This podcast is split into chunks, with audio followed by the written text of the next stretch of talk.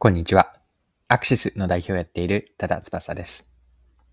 今回のテーマは価値の作り方です。面白いと思った文房具を取り上げて商品開発やマーケティングに学べることを掘り下げていきます。それでは最後までぜひお付き合いください。よろしくお願いします。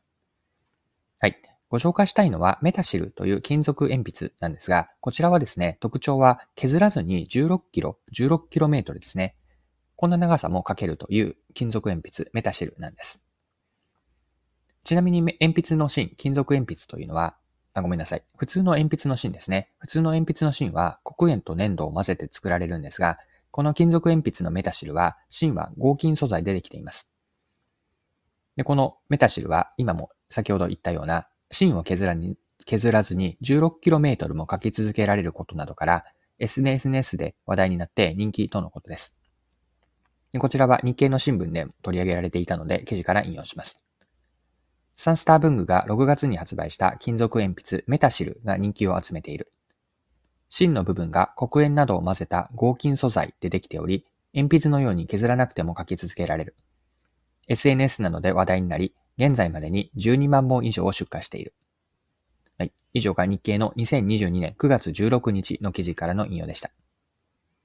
で、今までは金属鉛筆には使いにくさがあって、これはデメリットだったんですね。具体的には金属鉛筆というのは摩擦によって線を描くので、書いたものを消しゴムで消せなかったりとか、筆跡が薄くなると。まあ、こうした鉛筆やペンに比べて、ボールペンに比べてのデメリットから、金属鉛筆は市場にはあまり出回っていなかったようなんです。で、サンスター文具は金属鉛筆のデメリット、別の表現をすれば、選ばれにくい要因、買いにくい要因を解消してメタシルを作ったんです。こちらについてはまた記事から見ていきます。サンスター文具は金属鉛筆のデメリットを黒鉛を混ぜた特殊合金を芯に用いることで解決した。通常の鉛筆に使われている黒鉛を使っているため、通常の金属鉛筆と比べて濃い線を描けるようになった。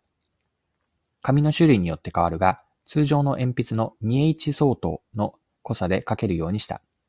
また、書いた文字は消しゴムで消すことができる。はい、ここまでが記事です。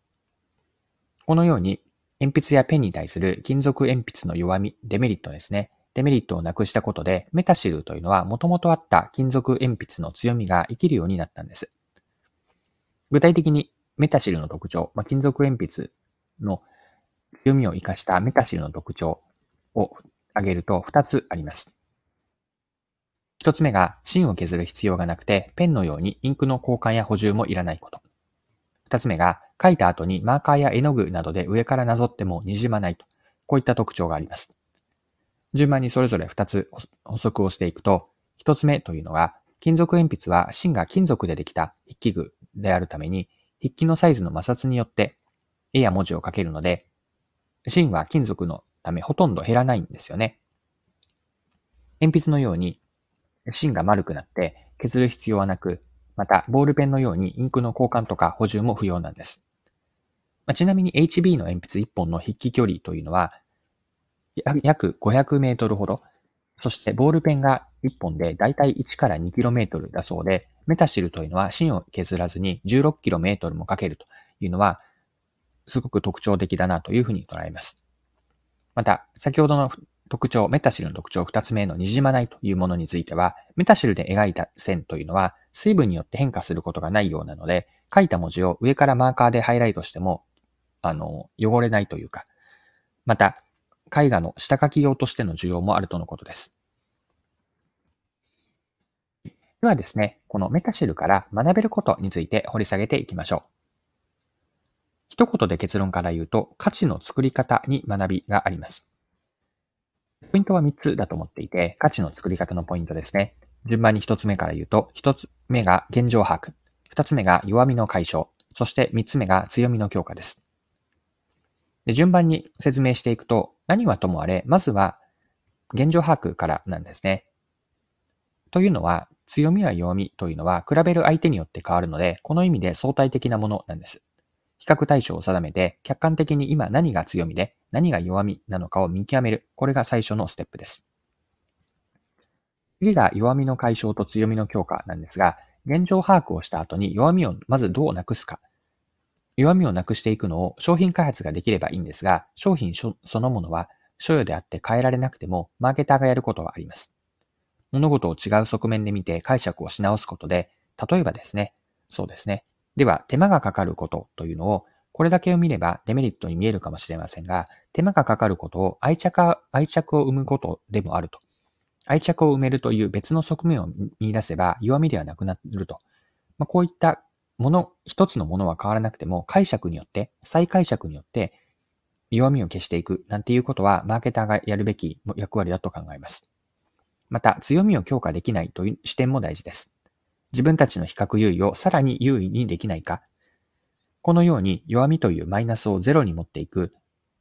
いわば選ばれにくい理由をなくしていくこと。同時に強みというプラスを伸ばして、さらに選ばれる理由を作る。この現状把握から2つをやっていくことによって、お客さんへの価値提供は、価値提供につながります。ソルクローシングです。今回は金属鉛筆のメタシルを取り上げて商品開発やあとはマーケティングにも学べることを見てきました。最後に学びのところまとめておきます。価値の作り方についてポイントは3つあるんですが、1つ目が現状把握です。強みとか弱みは比較相手で変わるわけで、客観的に今の弱みと強みを見極めること。これがまず大事です。その後に2つ目と3つ目なんですが、弱みの解消と強みの強化。弱みの解消では物事の違う側面を見て解釈をし直すことで弱みではなくなると。こういったものが変えられなくても解釈によって弱みというのは解消できると。また強みの強化としては自分たちの比較優位をさらに伸ばせないか、プラスの部分をもっともっとプラスにできないか、こんな視点を持っておくといいでしょう。はい。今回も貴重なお時間を使って最後までお付き合いいただきありがとうございました。